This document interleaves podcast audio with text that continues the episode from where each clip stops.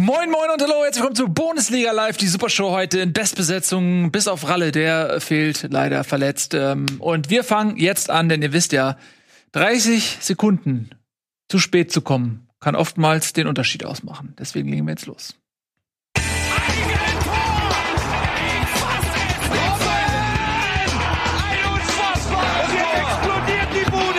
Kritisiert mir denn nicht zu viel. Das ist ein guter Mann. Herzlich willkommen, auch ja, Etienne Gade, schön, dass du da bist, freue mich sehr. Was ist das für eine? Hi. Ich auch. Ich wusste noch nicht, dass ich drauf bin. Ich habe versucht, meine Zähne so anzuordnen, dass sie, weißt du, ich beiß nicht auf den Hinterzähne, sondern ich habe die so ein bisschen. Aha. Aber ich wusste nicht, dass die Regie mich direkt draufnimmt. Ich wollte dich mit einem fröhlichen Lachen begrüßen und natürlich die anderen auch. Hi. Hi, schön, Hallo. dass ihr da seid. Außerdem Tobi und Nico. Und Ralle ist natürlich in, wo ist das, Katar? Wo sind die? Ja. Ja. In Ja. Kat ja äh, ne? Denn Oh ähm, shit, ist das heute? Al-Ahi Hai Al-Hahi gegen Bayern? Gegen die Bayern. Der Das ist- Klassiker, direkt, das im, ist direkt im Anschluss an die beste Fußballsaison der Welt. Ganz genau. Mein Glück Da erinnert ihr mich. Oh, könnt das ihr im. Anschluss einschalten. Ne? Ähm, denn da Mein geht's um einiges. Da geht's um die Clubweltmeisterschaft und da dürften Vom wir die Besten spielen. Und wir Ja. können froh sein, dass die Bayern überhaupt noch rechtzeitig gekommen sind. Die mussten tatsächlich keinen Scheiß äh, mit äh, dem Fallschirm über dem Stadion abspringen. Und die werden, die sind jetzt noch in der Luft, trudeln da runter, die werden kurz vor Anpfiff, die ziehen sich schon die Stollenschuhe in der Luft an, werden die quasi auf dem Rasen landen. Und dann Aber- geht's los. Habt ihr euch, habt ihr damit gerechnet, dass Tigres gegen Palmeiras gewinnt? Also ich fand es wirklich überraschend, vor allem aufgrund des Spielverlaufs. Ja, auf jeden Fall. Weil die Tigris auch ähm, über die Total abkippenden komisch. Außen weniger Druck erzeugen konnten, als ich das im Vorfeld gedacht habe. Es ist halt Ich aber auch entscheidend, dass sowas über eine Standardsituation entschieden wird dann. Ja, aber ganz ehrlich, ich habe immer gesagt, wenn Tigras nicht bei der Doppelsechs bleibt, dann kann das nichts werden. Ja, aber die konnten ja nicht beide die sechs haben. Gonzales und Hugo Sassant, die wollten halt beide die sechs. Und dann musste der eine, musste die halt abgeben.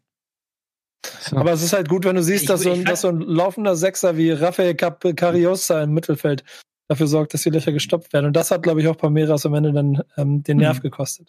Kleines Cosplay zwischendurch. Wer bin ich? Ernstes beizutragen. Was? Kleines Cosplay. Wer bin ich? Rummenigge. Das ist richtig. Ich bin natürlich Karl-Heinz Rummenigge. Ähm, Dankeschön.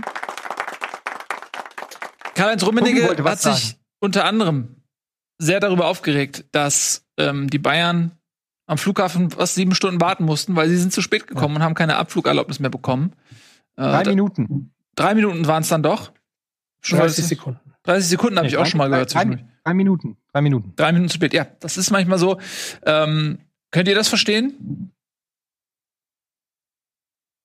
Ähm, also ich kann, ich, also ich sag's ganz ehrlich, wenn ich sieben Stunden im Flugzeug warten muss, weil, weil es drei Minuten äh, nach der Erlaubnis ist, würde ich mich auch abfacken.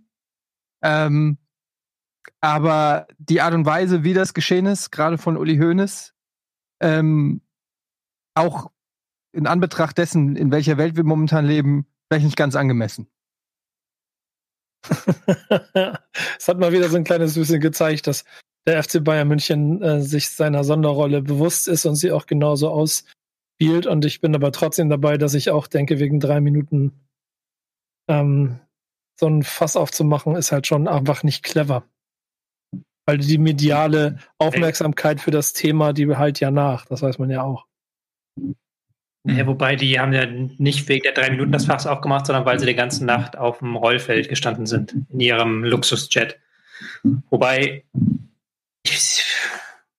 ich würde mich jetzt auch nicht, wenn du mich äh, ein Bildreporter anrufen würde und ich gerade sechs Stunden auf dem äh, die ganze Nacht im Flugzeug verbracht habe, weil die mich nicht haben losfliegen lassen, dann wäre meine Antwort auch nicht freundlich. Andererseits ist es auch nicht unbedingt nötig, jetzt in dieser Zeit so eine Antwort zu geben. Hey, Tobi Elvis Presley hat angerufen, will sein Mikrofon zurück. Schickes Ding, nicht? Und dabei ist der Sound so schlecht, aber warum hört man dich denn so schlecht trotzdem? Ein ewiges Rätsel. Du musst, du musst halt auch wie Elvis Presley das so in die Hand nehmen und dann so reinsprechen. Also das stimmt aber gar nicht. Ich höre jedes Mal, wenn er seinen Stuhl bewegt, höre ich das. Ey, was ist der Unterschied zwischen einem Flugzeug und dem FC Bayern? Das weißt du auch nicht, weil die Dinger kommen immer dann, wenn du so eine halbe Minute Ruhe hast, dann hört man nicht richtig, wie du denkst, Ja. wenn wir hier reden. Aber die Regeln, Ja. die Regeln des Humors besagen, wir dürfen da nicht drauf antworten, sondern wir müssen fragen, keine Ahnung, Nils, was denn? Ähm, die Bayern sind abgehoben. Das Flugzeug ist nicht abgehoben, aber die Bayern sind abgehoben. Weil sie nämlich erwarten, dass für sie. Muss ich das jetzt erklären, diesen Gag? Nee, der ist Der Gag war selbsterklärend. der, der, Gag- also das Problem war nicht, dass wir ihn nicht verstanden haben. Sondern. Also sagen wir mal, nee, jetzt sagen wir mal so. Ich, ich sitze jetzt hier seit gefühlten 500 Sendungen mit dir und ich habe schon, also der war eher so, Ey, wir haben alle Super. Bowl hinter uns, ohne Scheiß. Ich muss dir mal den Nils in, in Schutz nehmen. Ähm, das ist auch nicht so einfach, nach so einer Nacht morgens aufstehen, irgendwie die Kids verprügeln und dann noch ins Studio und dann eine Sendung machen und gute Laune haben. Das ist anstrengend. Es ist wirklich anstrengend. Ich, Ja. könnt, ich rede da demnächst nochmal äh, ausführlicher drüber. Jetzt bleiben wir beim Ja. Fußball. Ähm, Eine sehr gute Empfehlung in der Hinsicht. hm? Ich habe eine sehr gute Empfehlung in der Hinsicht. Einfach vernünftigen Sport, Heißt, wie den richtigen Fußball gucken. Ja. Ähm, Hast du Was nicht ist denn da passiert beim, beim, beim richtigen Fußball, Tobi? Gab es da irgendwas, worüber du reden möchtest? Ja, beim richtigen Fußball. Ich habe als Tagesordnungspunkt 1 tatsächlich die Geschichte mit dem Flugzeug ausgewählt. Hm. Ähm, beziehungsweise die Geschichte mit dem Flugzeug in Verbindung mit der Tatsache, dass wir jetzt, ähm, das klingt jetzt zunächst so, als würde das nicht dazu passen, aber es ist eine ganz ähnliche Geschichte, nämlich dass ähm, Leipzig ja zu Hause nicht gegen Liverpool spielen darf, weil Corona verbietet, dass die Liverpooler nach Deutschland einreisen, weil sie aus einem Gebiet kommen, wo die Mutationsvariante vom Coronavirus sehr ähm, weit verbreitet ist. Und stattdessen trifft man sich jetzt auf halbem Wege in Budapest, ist es, glaube ich, und spielt dort das ähm, Champions League Achtelfinale aus. Budapest Und- liegt auf halbem Weg zwischen Liverpool und Leipzig. Das war mein Versuch eines Gags. Okay. Ähm, und entsprechend halt hat man. Und deswegen, äh, dementsprechend jetzt die Frage halt, diese ganzen Fluggeschichten, ist das in Zeiten von Corona noch vermittelbar? Sind die so völlig abgehoben, zum Beispiel die Bayern, dass sie sich beschweren, dass sie zu spät losfliegen und anstatt, dass sie einfach dankbar sind, dass sie überhaupt nach Katar losfliegen dürfen und diesen Wettbewerb austragen dürfen? Ich, ich, also ich habe das ja schon in der, in, bei uns auch in der Gruppe einmal gefragt. Das Absurde daran ist doch, dass Liverpool nicht nach Deutschland darf, um das Virus einzuführen, aber Leipzig darf nach Budapest fahren, um den Virus da abzuholen, um ihn wieder zurück nach Leipzig zu bringen. Nee, Leipzig darf nicht mehr zurück dann. Die werden dann. Ja, die Spielen müssen dann- dann nach England. Die spielen dann äh, in welches Land ist das? Un- Ungarn oder was? Bulgarien? Ja, was? da spielen die dann halt in der Liga mit. Das ist, Das ist die eine, eine Perversion. Lust, lustiger finde ich den Fall Molde aus Norwegen. Die spielen nämlich gegen Hoffenheim in der Europa League. Und äh, nach ähm, Norwegen darf ja niemand rein aus dem, aus dem Ausland. Die haben das ganz geschlossen, die Grenzen, weswegen das Spiel nicht in Molde stattfinden kann. Molde plant jetzt das Spiel irgendwo anders, man weiß noch nicht genau, wo stattfinden zu lassen. Weil sie dann aber auch nicht nach Norwegen wieder rein dürfen, ohne Quarantäne, machen sie gleich ein Trainingslager da an dem Ort, wo sie das Hinspiel machen und warten ab bis zum Rückspiel reisen dann von diesem Trainingslager im Ausland nach Hoffenheim. Hm. das ist alles ein bisschen absurd, ne? Aber steht dein Mikrofon auf einem Wal? Wahl? Es raschelt die ganze Zeit und Ja. Ruckel, also es ist wirklich an, als ob da irgendein Tier Hunger hat oder so. Ja, oder als Ich wenn das so mal, Radioaktivität äh, abstrahlt, so ein bisschen auch. Wo, aus welchem Land hast du best- das? best- bestenfalls nicht auf den Tisch stellen, weil jedes Mal, wenn du deinen Arm oder dann so auf den Tisch stellst, dann hört man das natürlich irgendwie. das sind auch die guten 50er Jahre, aus denen das Mikrofon ist wahrscheinlich. Aber das werden wir Ah. jetzt nicht, werden wir jetzt nicht äh, fixen können. Ey Leute, ich meine, ich weiß, dass das momentan das Boulevardthema Nummer eins ist, aber es ist so viel auch in der Bundesliga passiert. Und ehrlich gesagt ist mir das so scheißegal, was die Bayern da auf dem Flugfeld machen. Und ey, jeder von uns würde gerne nachts einmal so schlafen wie die in dem Flugzeug da. Also, Aber Ähm, wir reden doch von Leipzig und Liverpool gerade. achso. Bayern ist schon längst vorbei. aber was hat denn, was hat denn Leipzig und Liverpool mit der Bundesliga zu tun? Das Nein, es geht um, geht um die Frage, wie vermittelbar sind solche Reisen in aktuellen Zeiten und wie weit so. ist die Fußballwelt abgehoben? Es war schon richtig von Etienne sein Einwurf. Also, ja, aber wollen wir nicht lieber, äh, am Ende kommen wir dann wieder nicht raus und dann können wir wieder nicht über Freiburg und die Hertha sprechen, dann sind alle wieder sauer auf uns und so. Ähm, Ja, ich finde auch. Also äh, das, es ist absurd. Brauchen wir nicht drüber reden. Es ist absurd und natürlich hat die Bundesliga da irgendwelche Privilegien. Die Entscheidungen dafür sind aber schon vor längerer Zeit getroffen worden und in so einer äh, Drucksituation wie jetzt äh, wird das nochmal offenbar, dass es wie absurd das ist, wenn diese Achtelfinalbegegnungen auf internationaler Ebene losgehen und wir gleichzeitig hier äh, so einen Winter haben, wo äh, wir viele Leute erkranken. Das, äh, ja, das hat natürlich dann nochmal eine andere Absurdität dann auch. Aber dann lass uns dann über die Bundesliga sprechen. Da gibt's nämlich auch absurde Situationen.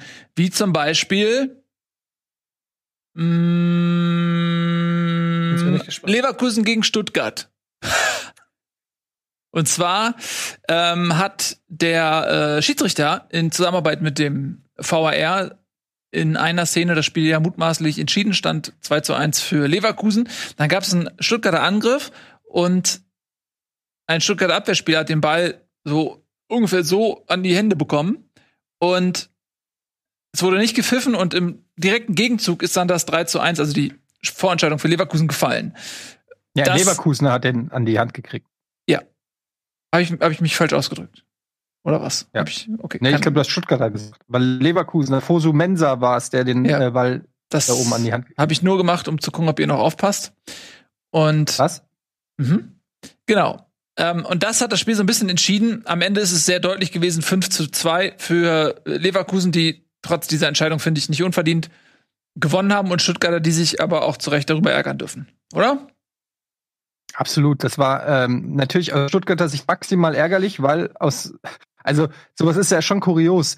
Statt 2-2 steht's 3-1. Also das ist einfach mal das, was da gerade passiert ist. Das ist schon heftig. Und ich gebe dir recht, äh, Leverkusen war echt ne, äh, super drauf an dem Tag. Ich wage einfach mal die Behauptung, obwohl die niemand beweisen kann, die hätten trotzdem gewonnen. Aber erstmal kann ich da den Unmut bei Stuttgart verstehen, ähm, zumal wenn der VAR da drüber guckt, es mir einfach nicht einleuchtet. Die Regel ist ja ganz klar definiert, also so wie ich das mitgekriegt habe. Also insofern verstehe ich gar nicht, wie man da anders entscheiden kann. Wieso wird denn dann wieder, wenn man das sich schon so überlegt, die Regel so klar auszulegen, dass wenn der Arm über Schulterhöhe ist und der Ball da dran kommt, ist es immer elf Meter.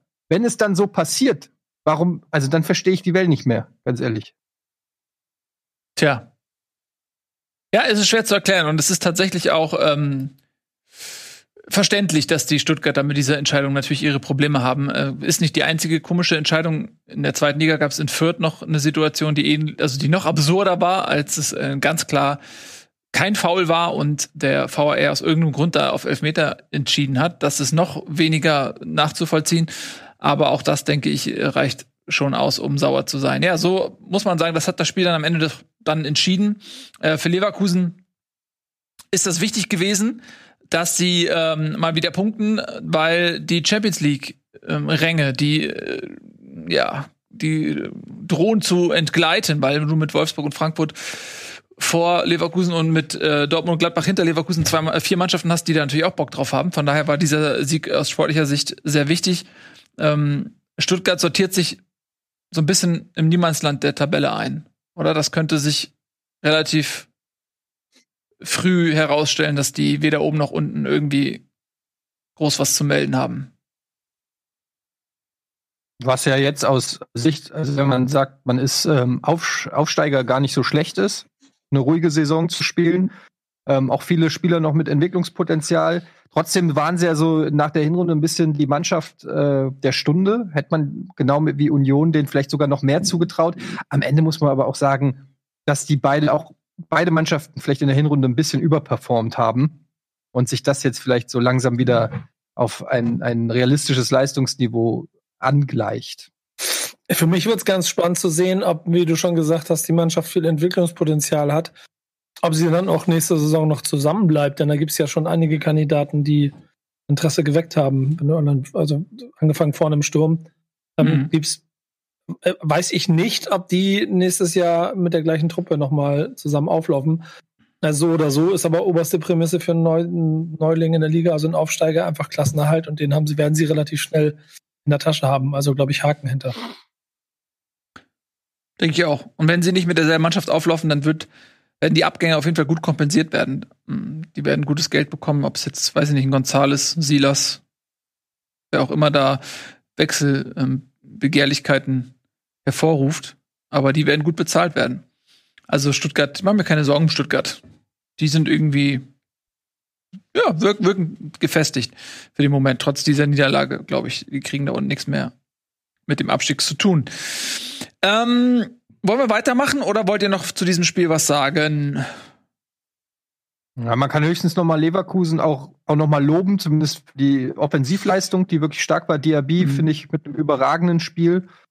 Ähm, dem hier bei zwei Tore nach äh, längerer Torflaut mal wieder getroffen. Das ist halt so bei Leverkusen, wie es halt irgendwie immer ist. Wenn die einen guten Tag haben, können die fast jede Mannschaft auch richtig krass zerlegen. Jetzt mal vielleicht auch mit Ausnahme von Top 3. Aber irgendwie kriegen die das halt auch nicht konstant immer hin. So, also es würde mich nicht wundern, wenn Leverkusen jetzt am Wochenende wieder ein trostloses Unentschieden oder richtig verkacken oder so. Das ist halt irgendwie, ja, ist irgendwie bei Leverkusen mittlerweile so. Aber die hängen noch oben mit drin. Also wenn wir auf die Tabelle gucken, das sieht schon nicht so schlecht aus. Macht mir ehrlich gesagt ein bisschen Sorge. Tja. Da gibt es natürlich viele Gründe, sich Sorgen zu machen, gerade als Frankfurt-Fan. Ja. ja. auf jeden Fall. Ähm, aber wir machen nicht mit Frankfurt weiter, sondern wir machen mit einer anderen Überraschung weiter. Und zwar im Derby Gladbach gegen Köln gab es einen überraschenden Sieger aus der Domstadt. Ja, äh, Derby hat seine eigenen Gesetze. Retschbekai, ist das richtig ausgesprochen? Zwei Tore. Und äh, Gladbach hat rotiert nach dem Pokalsieg, haben sie doch ein bisschen ähm, Personal auswechseln wollen. Und das hat sich dann aber vermutlich als Fehler erwiesen, denn das Spiel hat man verloren. Und auch für Gladbach äh, geht es ja eben noch um die Champions League. Das ist natürlich ein, ein sehr lukratives ähm, Rennen da oben um Platz naja, drei und vier, wenn wir eins und zwei mal schon mal ausklammern, fast. Und Köln, das war ein äh, sehr wertvoller Sieg, den sie da eingeholt haben. Denn ich hatte, also ich hätte gedacht, sie rutschen da noch mal unten mit rein. Jetzt haben sie sich ein bisschen Luft verschafft. Vier Punkte auf äh, Hertha, und Bielefeld hat ja nicht spielen können, weil das Spiel ausgefallen ist gegen Bremen, sodass sie ja auch auf Bielefeld vier Punkte Vorsprung haben. Ähm, das war wichtig für Köln. Und das ist auch wieder bei Köln so, ich weiß nicht, manchmal das Gefühl, okay, die kollabieren, so, die gehen jetzt völlig unter und dann gewinnen die wieder so ein Spiel. Und dann verlieren sie wieder was. Ich weiß überhaupt nicht, Köln ist mir, ich weiß es nicht. Was, was, was ist Köln? Gerade auf jeden Fall in einem ganz guten Lauf, ne? Achso, Entschuldigung, Tobi. Nee, mach du gern. Nein, du bist der Experte. Nein, ich wollte eigentlich nochmal auf die Woche von Köln eingehen. Also es ist ja, es ist ja ein Derby-Sieg mit einer Vorgeschichte quasi. Es hat ja schon Anfang der Woche begonnen mit dem neuen Mediendirektor, der dann gegangen ist, bevor er überhaupt da war, mhm. weil er unter anderem auf Twitter ähm, diverse Köln-Fans als, ich weiß gar nicht was, be beleidigt hat und auch die Ultras in Köln beleidigt hat.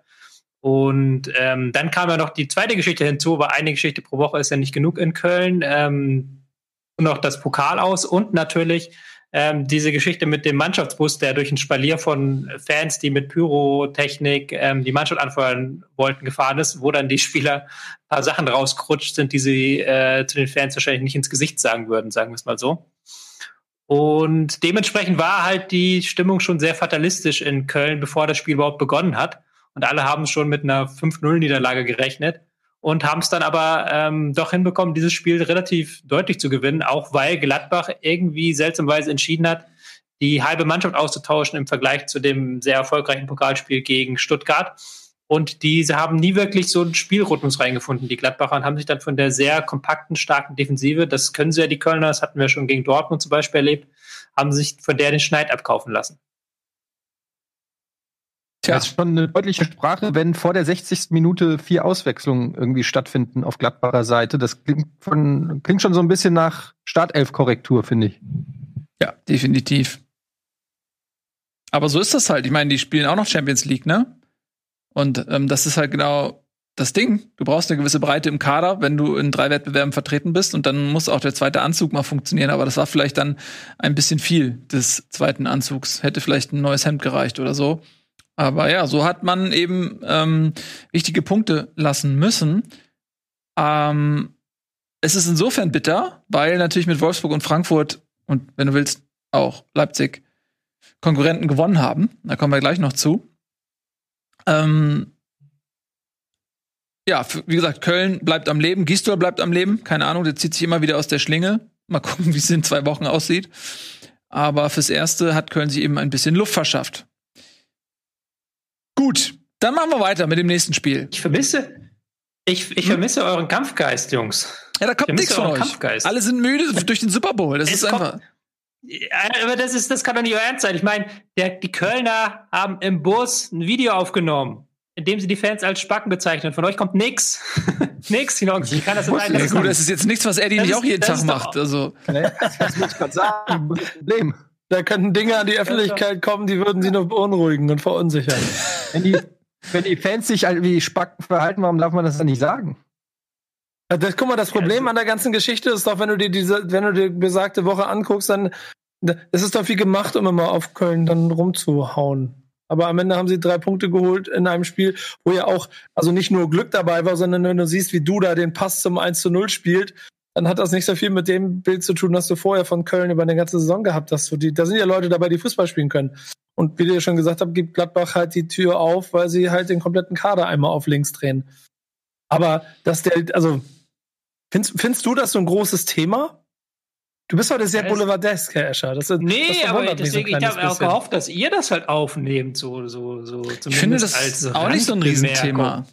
Also das, ey, das sind halt junge Kerle, das, äh, wir, man erwartet immer, dass das alles so allglatt ist und, und du darfst das nicht machen und das nicht machen und so. Das sind halt auch irgendwie Menschen und die haben auch Meinungen und manchmal sind die auch vielleicht emotionalisiert und gerade wenn man in einer größeren Gruppe ist und der eine sagt was und der andere setzt noch einen drauf, dann schaukelt sich das ein bisschen hoch und dann sagst du vielleicht auch mal Sachen, die du am nächsten Tag bereust.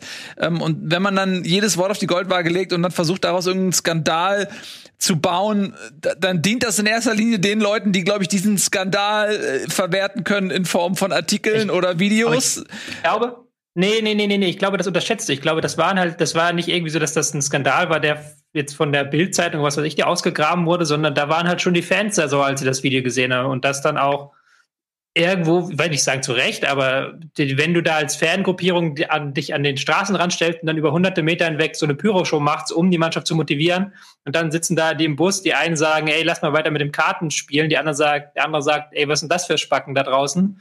Er Aber ganz ehrlich- gesagt. Dann ist er, dann nimmt das doch halt auch den Fans die Illusion, dass ihr Support in irgendeiner Weise was nützt. Ja, aber das hast du doch schon in verschiedensten Situationen immer wieder. Könnt ihr euch noch an dieses Schalker-Bild erinnern, wo die Schalker in den Bus steigen, weil sie endlich mal ein Spiel gewinnen sollen? Ich glaube, das war nach 29 oder 28 Niederlagen und da diese Mhm. 50 Schalker-Fans davor stehen und sie aus 10 Metern anschreien und Schalke 04, Schalke 04 und Arm und so, ne, als wäre es ihr ganzes Leben. Und die Jungs da so stehen und nicken und dann klatschen sie und dann setzen sich im Bus und dann verlieren sie das nächste Spiel. Ich, ich glaube, ähm, in einer Zeit, in der diese Verbindung eh nicht so da ist, weil du es im Stadion nicht hörst, hat es halt noch einen surrealen anderen Moment. Warum hat, also ich, ich habe das nicht gesehen, dieses Video oder nicht gehört, das muss ich ehrlicherweise sagen. Ich habe nur die Headlines gehört. Warum er die jetzt Spacken genannt hat, das weiß ich nicht. Das wisst ihr wahrscheinlich besser. Wer denn überhaupt, wenn ich mal fragen darf? Weil ich habe auch einfach- nicht gesehen. Wer? Äh, Im Video, es ist teilweise bekannt, aber die, man hat verzichtet darauf, ihn zu nennen, auch um ähm, ihn in gewisser Weise zu schützen. Und das werde ich jetzt auch, glaube ich, nicht machen. Es geht auch nicht darum, wer es gemacht hat. Ah, du hast also halt darum- Quellen. Du, es du geht hast auch also Insights. Hast du noch mehr Videos geschickt? Nein! Jetzt willst du, Äh, du springst du die ganze siehst, Zeit das du- Thema, aber dann willst du den Typ nicht. Du, äh, du, bist, du bist echt wie so ein Boulevardjournalist. Also, hey, hier ist was, springt mal mal durch. Also, ich habe noch Quellen, aber, Es aber ist doch vollkommen gebe ich egal. euch nicht. Es ist doch für die Geschichte an Hättest sich uns vollkommen egal, auf Spieler Tobi. das war. Es geht doch gar nicht um welcher Spieler das war. Es geht darum, dass die gesamt, das gesamte Video, die gesamte Reaktion der Mannschaft, die da gelangweilt sitzt, guckt, die einen fragen, wann können wir unser Kartenspiel weitermachen. Der, der andere sagt, äh, das sind Spacken. Darum geht es doch, darum, dass die, die da überhaupt gar kein Interesse an dieser Aktion war von Seiten der Spieler. Das ist doch der Skandal des gesamten Videos und nicht nur, dass Erstes, er erstes. Google-Ergebnis. Hast du das? Video? Ach so. gut. Sehr gut. Ja, der Ähm, Chat schreibt auch die ganze Zeit, ähm, dass es wohl Drexler gewesen ist. Ich schreibe nur, was der Chat. Ich weiß es selber nicht, der Chat schreibt das, Tobi, aber ist da, deine einvernehmlich. Quelle, ist da deine Quelle undicht an der Stelle? Ist der Name geleakt worden? Die, die, diverse Medien haben verzichtet darauf, den Namen zu nennen, halt aus Sorge, dass der Spieler dann Morddrogen bekommt oder was weiß ich nicht. Keine Ahnung. Aber nicht deine Freunde vom Boulevard offensichtlich. Du Ich siehst, wenn du das Video, dann hörst du das ja auch. Du hörst gerade das Video. Ich habe das. Video gesehen. Ja, ja gut.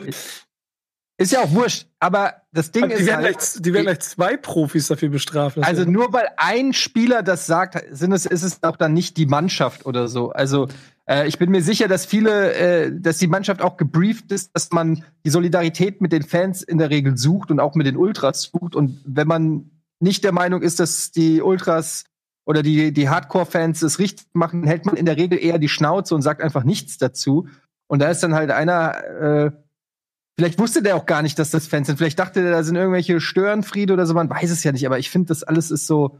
Äh, die haben doch die Antwort auf den Platz gegeben. Das ist das Beste, was du machen kannst. Allem Respekt, Etienne, aber wenn du das Video gesehen hast, dann ergibt das alles, was du gesagt hast, keinen Sinn. Das war vollkommen offensichtlich in dem Video, dass das eine koordinierte Fanaktion war und die Spieler haben sich über diese Fanaktion unterhalten und es waren halt da nicht sehr respektvoll gegenüber dieser Fanaktion. Kannst du halt von was du willst, aber es ist halt nicht so, dass da irgendwie aus Versehen so ein Punkt gefallen ja, ist. Aber da ging es halt schon ganz klar darum, die Spieler zu verunglimpfen.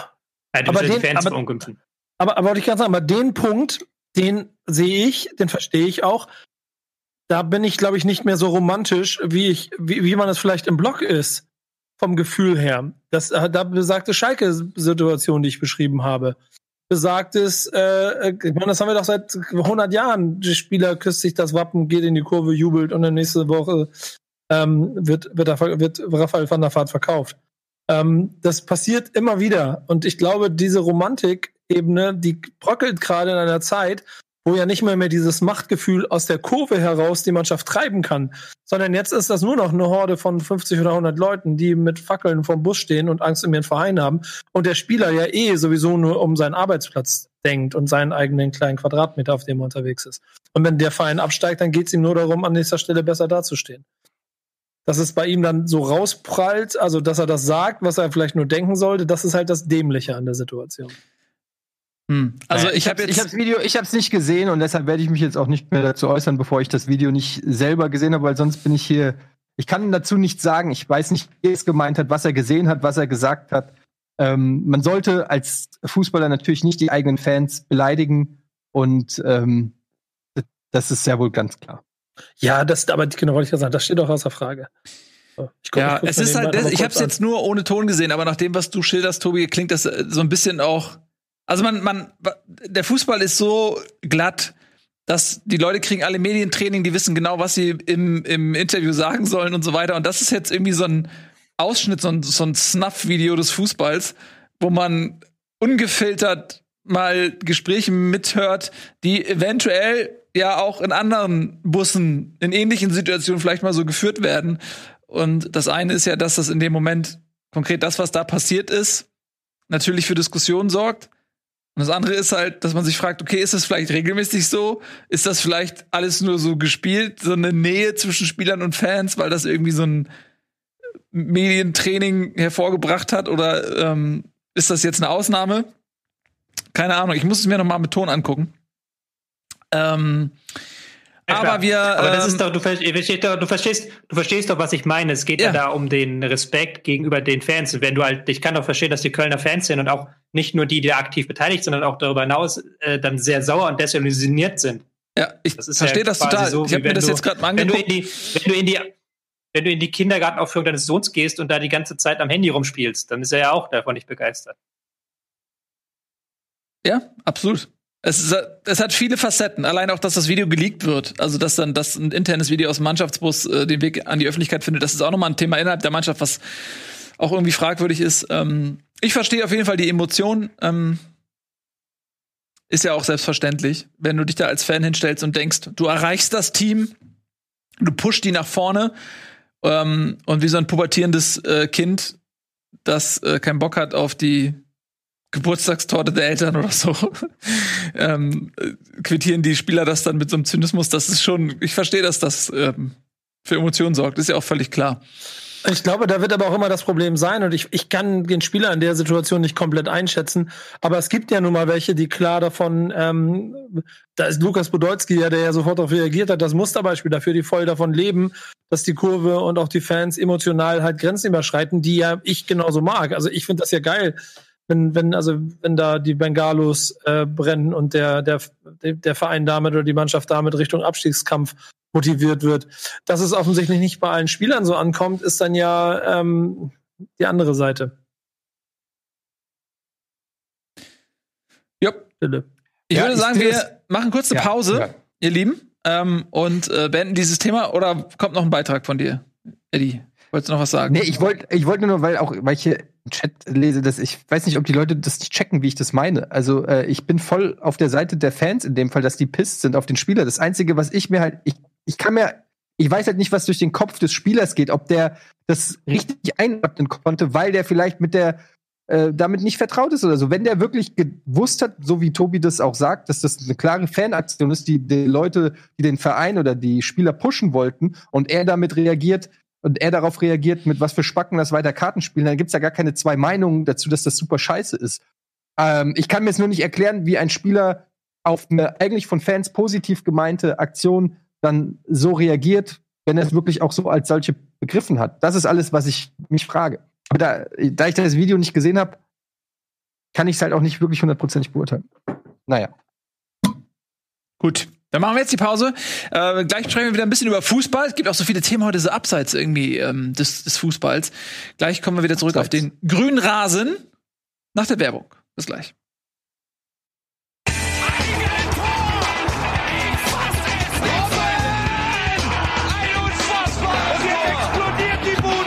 Kritisiert mir denn nicht zu so viel. Das ist ein guter Mann.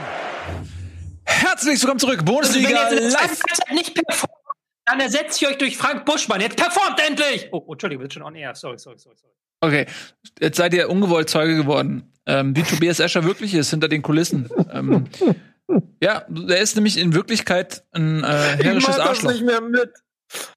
Jedes Mal die gleiche Scheiße. Macht hier mal so auf mitleidig und auf unschuldig und dann schreit er uns hier. Eddie, wie hältst du das durch, Alter? Ich kann das, ich kann das nicht mehr. Ich kann das wirklich nicht mehr.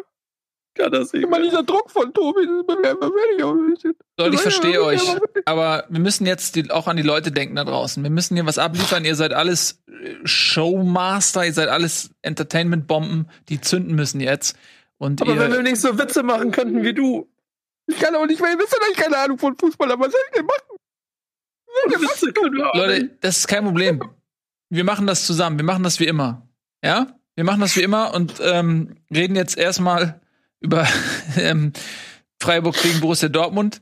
Die haben sich das nämlich verdient, die Freiburger und die Dortmunder auch. Die einen mit Leistung, die anderen mit dem Gegenteil dessen. Leute, jetzt reißt euch mal zusammen. Ernsthaft bitte. Wenn die Kamera läuft, kommt das Kameragesicht und danach könnt ihr wieder an euch zusammenbrechen und euch in eurem Kummer suhlen. Okay? Okay. Okay. Leute, so, ähm, ja, so ähnlich wie ihr jetzt gerade geguckt habt, haben auch Dortmunder Fans geguckt. Denn das, was besser werden sollte, nach Favre, ohne Favre, das ist leider nicht besser geworden, sondern eher schlechter. Dortmund droht, die Champions League nächstes Jahr zu verpassen. Und das passt mit Sicherheit überhaupt nicht in die Jahresplanung, weder die sportliche noch die finanzielle der Borussia. Ähm, wie kann man diesen erneuten Rückschlag denn jetzt erklären? Vielleicht erstmal aus Borussias Sicht, denn das ist ja etwas, was nicht zum ersten Mal passiert ist in den letzten Wochen. Ja, muss zumindest sagen, dass sie eine Sache erreicht haben. Sie haben sich nochmal verschlechtert auf der Torhüterposition, ja. ähm, was ja auch gar nicht so einfach war. Und offensichtlich auch auf der Trainerposition aufs falsche Pferd gesetzt. Tatsächlich. Tobi. Verwundert auf jeden Fall, es verwundert auf jeden Fall, dass Mats Hummels sich nachher im Interview hinstellt und sagt, wir machen eigentlich vieles besser als unter, äh, als unter Terzic und ihm sagt, und nur sagt, dass es alles Pech war. Ja, man kann sagen, dass Freiburg ähm, eigentlich kaum eine richtige Torchance hatte. Freiburg ist durch zwei Fernschüsse 2-0 in Führung gegangen. Die beiden Fernschüsse, der eine war perfekt geschossen von Jong, der andere war von Hitz nicht gut gehalten. Den hätte man, glaube ich, halten müssen. Ähm, da hätte man einfach mit der Hand rangehen müssen. Der ist mit der Hand erst rangekommen, als der Baller schon am Pfosten war. Naja, und aber das große Problem bleibt, dass Torchancen rausspielen gegen einen Gegner, der defensiv gut sortiert ist. Die Freiburger haben das defensiv herausragend gemacht, haben immer zwischen 4-4-2, 4-3-3 gewechselt, haben den Weg ins Mittelfeld komplett zugestellt und Dortmund ist überhaupt nichts eingefallen. Irgendwann im Verlauf der ersten Halbzeit hat Mats Hummels verzweifelt geschrien zu Julian Brandt, Jule, Jule, komm her, wir brauchen dich. Und das hat so, war so sinnbildlich für die gesamte spielerische Misere, der Mannschaft. Die hat es nicht hinbekommen, sich konsequent und über ähm, längeren Zeitraum gesehen Torchancen zu arbeiten gegen Freiburg. Und das ist ja ein Ding, das haben wir immer wieder gesehen in dieser Dortmunder Saison, dass sie sich schwer tun, wenn der Gegner gut verteidigt. Und das ist nun mal ein Problem, wenn du Borussia Dortmund bist und in fast allen Bundesligaspielen auf Gegner triffst, die nur verteidigen wollen. Ja. Ich neige ja, ja nicht dazu, den HSV irgendwie als Vergleich heranzuziehen, aber ähm, ich kenne es vom HSV. Das ist in der zweiten Liga genauso. Da stellt sich fast jede Mannschaft hinten rein. Und äh, das ist nicht schön anzuschauen. Und ich glaube, ähm, ja, Dortmund hat natürlich eine andere Qualität als der HSV, aber das ist halt einfach, wenn du eine Mannschaft hast, die das gut macht, die mit elf Mann gut verteidigt, dann ist es einfach brutal schwer, ähm, da irgendwie durchzukommen. Das Problem ist, du ja. musst halt irgendwann mal 1-0 führen. Dann hast du natürlich die Situation, dass der Gegner auch mal ein paar Lücken äh, aufmacht, dass er seinerseits ein bisschen offensiver spielen muss und ähm, was zu verlieren hat. Und das gelingt Dortmund nicht oft genug. Also jetzt auch eine große Chance von Emre Can äh, gegen die Latte geknallt, wenn der reingeht. Hast du ein anderes Spiel?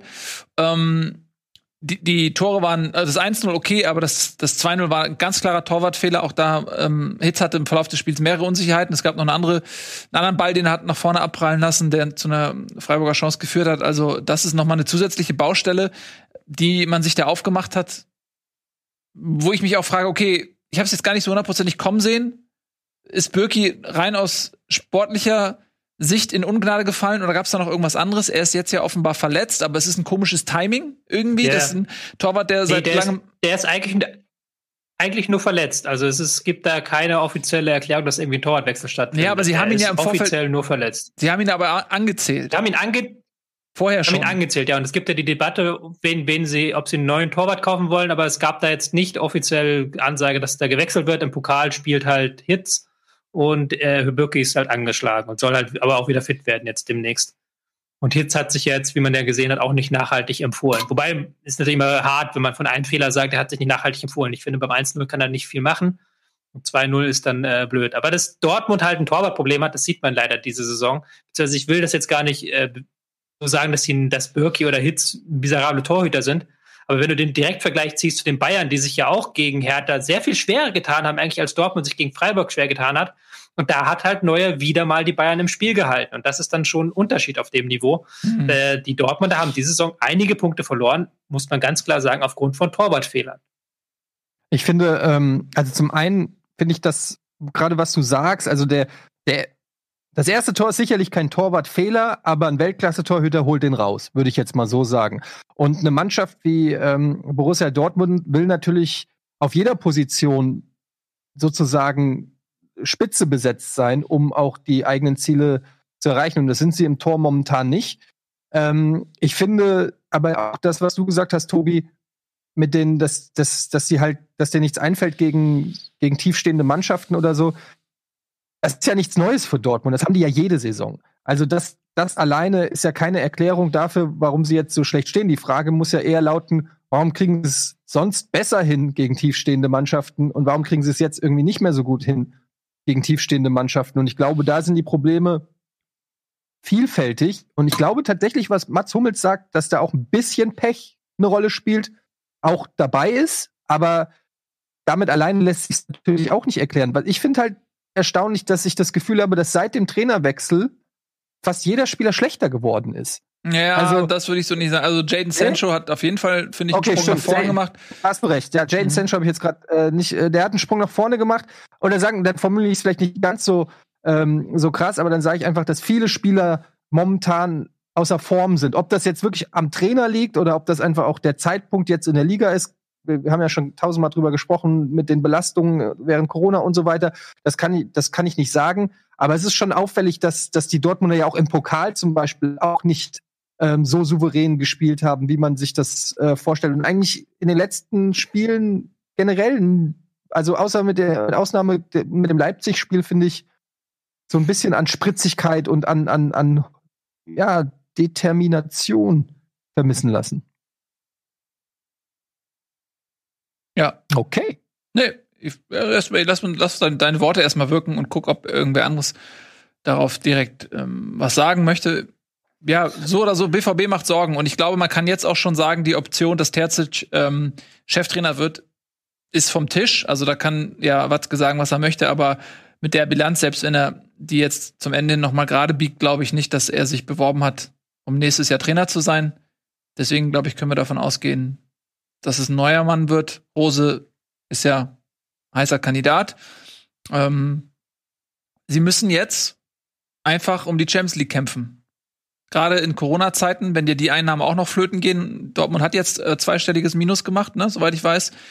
Und das wäre, glaube ich, nicht so schön, auch als Signal an die jungen Spieler. Ne? Wenn Dortmund das Geschäftsmodell fährt, junge Spieler wie einen Haaland, Sancho, Bellingham und so weiter ähm, groß zu machen, Champions League zu spielen, dann ist das ein Argument, was ihnen natürlich dann auch so ein bisschen wegfällt. Weiß nicht, ob wird, wird Haaland ein Jahr ohne Champions League spielen? Oder wird er dann sagen, Leute, ich möchte weg? Also man hat ja schon gelesen können, dass ähm, Dortmund ja Sancho geht ja wahrscheinlich sowieso im Sommer und wenn sie ähm, dann das äh, die Champions League verpassen, müssten sie noch einen zweiten Spieler verkaufen. Wirklich? Dann einen Spieler, der, der aber ein Spieler, der ordentlich Geld einbringt, ein Spieler der Marke Guerrero, Brandt, mit dem man auch über 20 Millionen erzielen kann. Zweifel. Die zweite Frage ist dann wiederum, wie ist der Transfermarkt im Sommer? Genau das. Glaubt ihr denn, dass, dass diese immer aufgerufenen 100 Euro für Jalen Sancho im Sommer einfach so per Direktüberweisung überwiesen werden? Das kann ich mir nicht vorstellen. Und das waren jetzt 26 Millionen minus im Halbjahr. Also auch Borussia Dortmund scheint es, ähm, so scheint dann ja auch ein Zugzwang zu sein, in doppelter Hinsicht, dass diese, ich gucke gerade auf die Tabelle, vier Produkte schon Frankfurt, sie können richtig schmerzhaft werden, jetzt wenn sie es nicht schaffen. Weil Haaland ist dann weg. Da geht, kannst du fast von ausgehen. Also. Ich weiß nicht, ob sie den ich, ziehen lassen. Oder, oder, oder die, die Frage ist halt wirklich, ob im Sommer irgendjemand Geld hat und ob im Sommer irgendjemand Geld ausgibt. Äh, da werden, glaube ich, noch manche Mannschaften drüber stolpern. Ich habe auch schon von Werder Bremen Interview gelesen, dass sie mindestens Spieler für über 10 Millionen verkaufen müssen. Bin ich auch gespannt, wer dieser Spieler sein soll in, bei dem aktuellen hm. Transfermarkt. Ja, ähm, ich, ich glaube, da müssen jetzt einige Teams die Hoffnung darauf, äh, die, die Hoff da setzen jetzt viele Teams Hoffnung drauf und ich glaube, da werden manche Hoffnungen enttäuscht. Man hat ja schon im Winter gesehen, dass keiner bereit war, Geld auszugeben.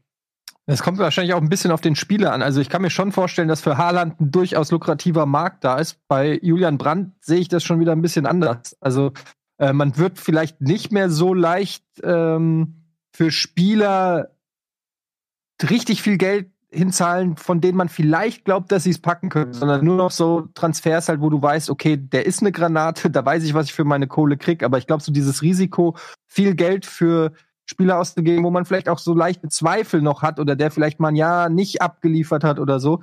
Da könnte ich mir vorstellen, dass es dann eher schwierig wird. Aber für so einen Rafael Guerrero, der wird immer noch interessant sein für die Top 5, 6 Vereine dieser Welt. Also da ist, ob es dann 20 Millionen weniger sind, als es ohne Corona wären, das mag vielleicht sein, aber da wird es trotzdem einen Verein geben, der bereit ist, äh, Geld hinzulegen.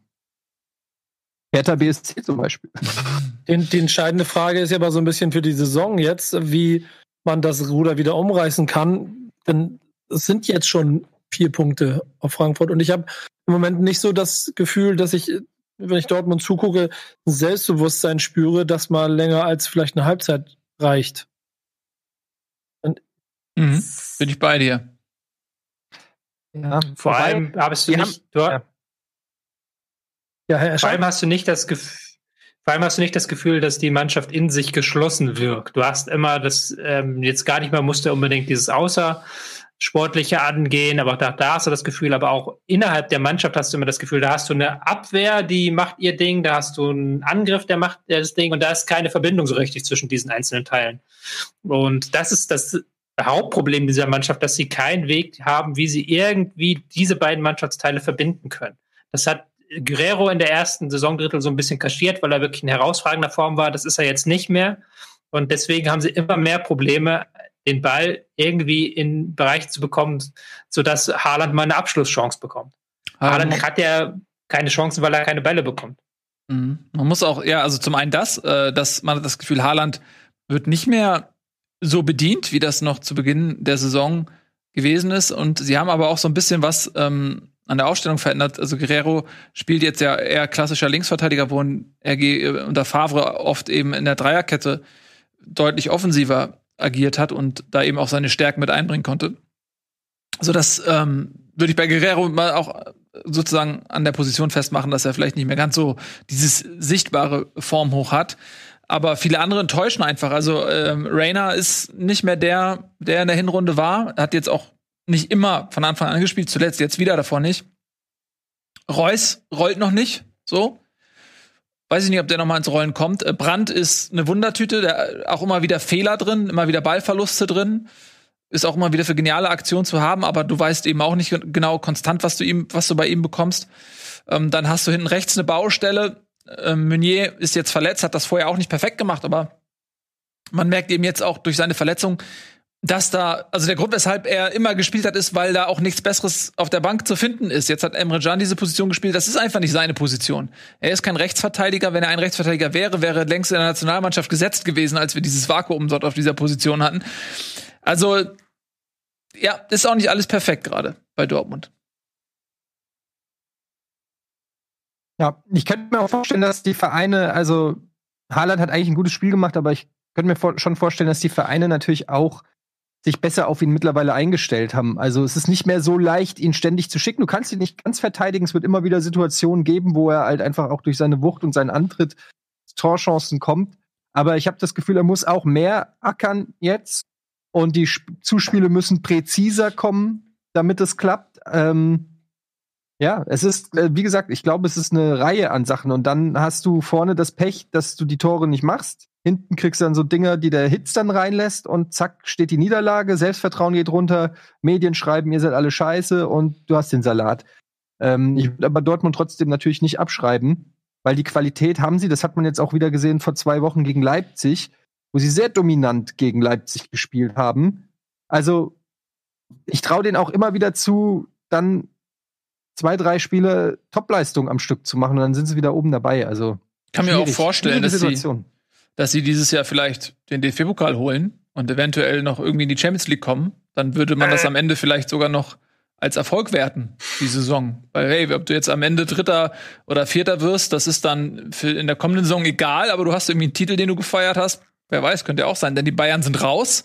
Leipzig hat man schon mal geschlagen, jetzt hat man ein wichtiges Spiel ähm, im DFB-Pokal in Gladbach. Da kannst du natürlich auch verlieren. Aber im DFB-Pokal ist dies ja mal übrigens mal nebenbei gesagt eh einiges Kurioses möglich, denn du hast jetzt quasi Wolfsburg und Leipzig, meine ich, ne? Und ähm, Gladbach und Dortmund, die zwei Viertelfinals spielen. Das heißt, du hast entweder Regensburg, Kiel, ähm, Bremen oder wer ist das, Wiesbaden? Essen. Essen, Essen, Rot-Weiß Essen, ähm, hast du safe im, im Halbfinale und wenn dann sozusagen noch einer aus diesen beiden Partien gegeneinander gelost wird. Also zum Beispiel, was ich Kiel gegen. Ist doch schon gelost. Ist doch schon gelost. Ja, also. aber ich meine jetzt echt ist aber das Halbfinale. Halbfinale, Halbfinale. Ja, ja okay. also ich meine, wenn, wenn einer aus, aus diesem, also Bremen ja, okay. zähle ich jetzt eigentlich fast schon. Aber das kann, wenn du Glück hast, hast du einen von den vier im Finale. Also das ist eine 50-50 Chance. Ich glaube, Nico möchte was sagen. Ich bin mir nicht ja. sicher. Nö, ich wollte nur die ganze Zeit überlegt, ob ich dich gleichzeitig irgendwie durchs, durch die Internetleitung durchziehe hier. So, weil ähm, das ist, also ne, Regensburg, ich glaube, ich spinne. Für Bremen ist also diese Auslosung im DFB-Pokal super. Ähm, ja, natürlich. Für die großen vier eine Katastrophe. Ja. Naja, natürlich. Katastrophe nicht, aber also. Doch, natürlich. Also für Borussia Dortmund, da sind, da sind also aus Bremen, aus Dortmunder Sicht sind da, sind da im, im Pott, sagen wir, mindestens vier Mannschaften, die alle leichter zu spielen wären als auswärts Borussia Mönchengladbach. Und ähm, in der Konstellation wenn du dann die Reise da auch noch beendest und dann wirst du am Ende Sechster oder Siebter, dann wird es eine riesen Chaos-Saison. Vor allem, und das ist, ich weiß nicht, Herr du hast, du hast am Anfang ja schon ein bisschen über das Spiel gesprochen. Wir müssen eigentlich auch nochmal, glaube ich, ich möchte nochmal Freiburg nochmal ins Boot bringen. Ähm, ich, ich, woran, woran liegt es denn aber auf dem Platz eigentlich? Das, also Freiburg rennt ja immer so viel. Haben die die einfach so lange genervt, bis Dortmund nicht mehr wusste, was sie machen wollen? Oder was würdest du sagen, woran es liegt, dass Dortmund kein Spiel gewinnt? Ja, es ist, es ist, glaube ich, kein Geheimnis, dass Freiburg super verteidigt und dass kaum jemand besser verteidigt als Freiburg, wenn sie dann mal in, dieses, in diese Situation reinkommen. Und äh, du hast ja auch schon vor dem Spiel gemerkt, wie viel Respekt einfach Dortmund vor Freiburg hatte. Dass Schan auf Rechtsverteidiger gespielt hat, war einerseits geschuldet, dass sie niemanden hatten, aber auch so eine bisschen taktische Maßnahme, weil Schan sehr defensiv gespielt hat und gegen Günther und Grifo verteidigen sollte. Und das hat er dann vor dem 0 zu 1 äh, spektakulär nicht hinbekommen, als Grifo den Pass auf Jong spielen durfte. Und du hast halt gemerkt, dass diese Mannschaft A Qualität hat, also die haben sich selbst nicht in der aufs Ruhe bringen lassen, haben sich immer auch aus dem Pressing befreit. Und B, dass die brutal arbeiten von der ersten bis zur 90. Klar, am Ende wurde es nochmal knapp, fand ich, weil Freiburg auch merklich am Ende war. Die haben wirklich alles plus eins reingeworfen. Ähm, aber die haben schon eine brutale Qualität im Spiel gegen, Ball, im Spiel gegen den Ball und auch äh, mit dem Ball am Fuß. Ja. Sie werden immer noch unterschätzt, ne? Aber warum eigentlich? Ja, ich glaube, bei Freiburg habe ich das Gefühl, es ist immer ein, es ist, es ist ein, ein kleines Zünglein, das darüber entscheidet, ob sie den Gegner halt dominieren oder ähm, halt nicht. Und hier, also sagen wir mal so, wenn, wie du schon am Anfang meintest, wenn das Spiel durch zwei Situationen anders läuft, verlieren sie auch zum, nach 20 Jahren wieder gegen, gegen Borussia Dortmund, dass die Serie ein bisschen gebrochen ist, ist dann ja eher schon den Sonntagsschuss-Situationen zu, ähm, äh, zu verdanken. Aber, und das ist ja der entscheidende Punkt für mich wieder aus Dortmunder Sicht, dass da kein Mittel ist, um eine Mannschaft wie Freiburg ähm, zu schlagen und da, also da, dir klar zu schlagen. Und das wäre die einzige eigentliche Sorge, die ich um Borussia Dortmund im Moment hätte, wenn ich Dortmund-Fan wäre. Hm. Ähm, bin auch, ich glaube, für Freiburg ist sehr wichtig, dass diese, ähm, dass dieses Mittelfeld mit Höfler und Santa Maria jetzt mittlerweile funktioniert. Das war am Anfang der Saison noch nicht ganz so und die sind unfassbar gut und Santa Maria ist technisch gut, Höfler mit seiner Laufstärke, also das ist wirklich, wirklich stark, was die im Mittelfeld ähm, aufbieten können. Mhm. Ja, klar. Je mehr die miteinander spielen, desto besser funktioniert's. Ja, also Freiburg klamm, heimlich, wieseln die sich in der Tabelle also da oben fest, sind jetzt auf Platz 8, haben 30 Punkte und damit zwei Punkte weniger als Dortmund, zwei Punkte weniger als Gladbach. Und vielleicht hat sich ja in diese überraschende Freude über den Sieg auch so ein bisschen der Ehrgeiz mit eingemischt, dass man vielleicht die eine oder andere Borussia vielleicht noch mal verdrängen kann in der Tabelle. Wieso denn nicht? Ja. Freiburg ist gut drauf. Die anderen beiden Mannschaften tun sich gerade schwer, plus haben die Champions League, plus haben den DFB-Pokal auch noch vor der Nase. Ey, wieso nicht eine kleine Überraschung? Ähm, da ist noch einiges möglich, da oben. Ähm, wo wir schon mal da oben sind, würde ich sagen, bleiben wir dann direkt, galoppieren wir mal weiter und schauen uns mal an, was Frankfurt gemacht hat gegen Hoffenheim, nämlich 3 zu 1 gewonnen oder sollte man besser sagen, Hoffenheim gegen Kostic 1 zu 3. Etienne. Ja, also das war auf jeden Fall eine überragende Leistung von Kostic der wirklich aufblüht, seit Jovic wieder da ist, obwohl er kaum spielt. Ähm, es gab so in der zweiten, in der zweiten Halbzeit so eine Phase, 15 Minuten, wo Hoffenheim ein bisschen stärker war und gepusht hat, wo die Eintracht so ein bisschen locker gelassen hat. Da hätte es noch mal kippen können. Ist ja auch direkt nach der Pause ist das 1-1 gefallen und da war wieder mal zu sehen, dass die Eintracht da irgendwie so un also das ist echt krass, wie unbeeindruckt die dann von so einem Gegentreffer sind und das hat man auch so am ähm, nach dem Spiel haben die Spieler auch so gesagt, so, ey, die gucken auf die Bank und wissen, alles klar, dann kommt da noch ein Jovic, ein Barkok, ein Rode rein, so, ähm, die fühlen sich einfach momentan wirklich stark, die haben nicht viel Angst vor, vor den Gegnern momentan und das merkst du einfach äh, an, was so Selbstvertrauen einfach auch wirklich ausmachen kann. Und dann hast du halt einfach Kostic, der endlich wieder in Form ist. Der hat ja wirklich die, äh, die Hinrunde fast abgeschenkt, möchte ich fast sagen. Und da sieht man einfach, was das für ein Powerhouse ist, wenn War er auch denn verletzt, ne, muss man sagen. War auch verletzt, ja, aber ist trotzdem auch einfach nie so nach der Verletzung dann nie wieder so richtig in, in Form gekommen. Und jetzt ist er einfach krass. Ich möchte aber auch noch mal Kamada erwähnen. Ähm, das 3-1 von der Eintracht ist eines der geilsten Tore, die ich diese Saison von der Eintracht gesehen habe.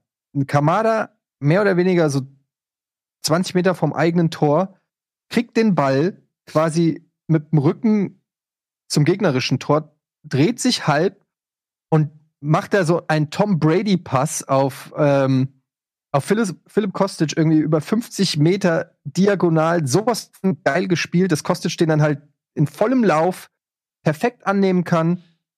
Dann vernascht der noch, ich glaube, Kaderabek, oder wie heißt der? Kaderabek, ja. Und äh, perfekte Flanke auf Silver.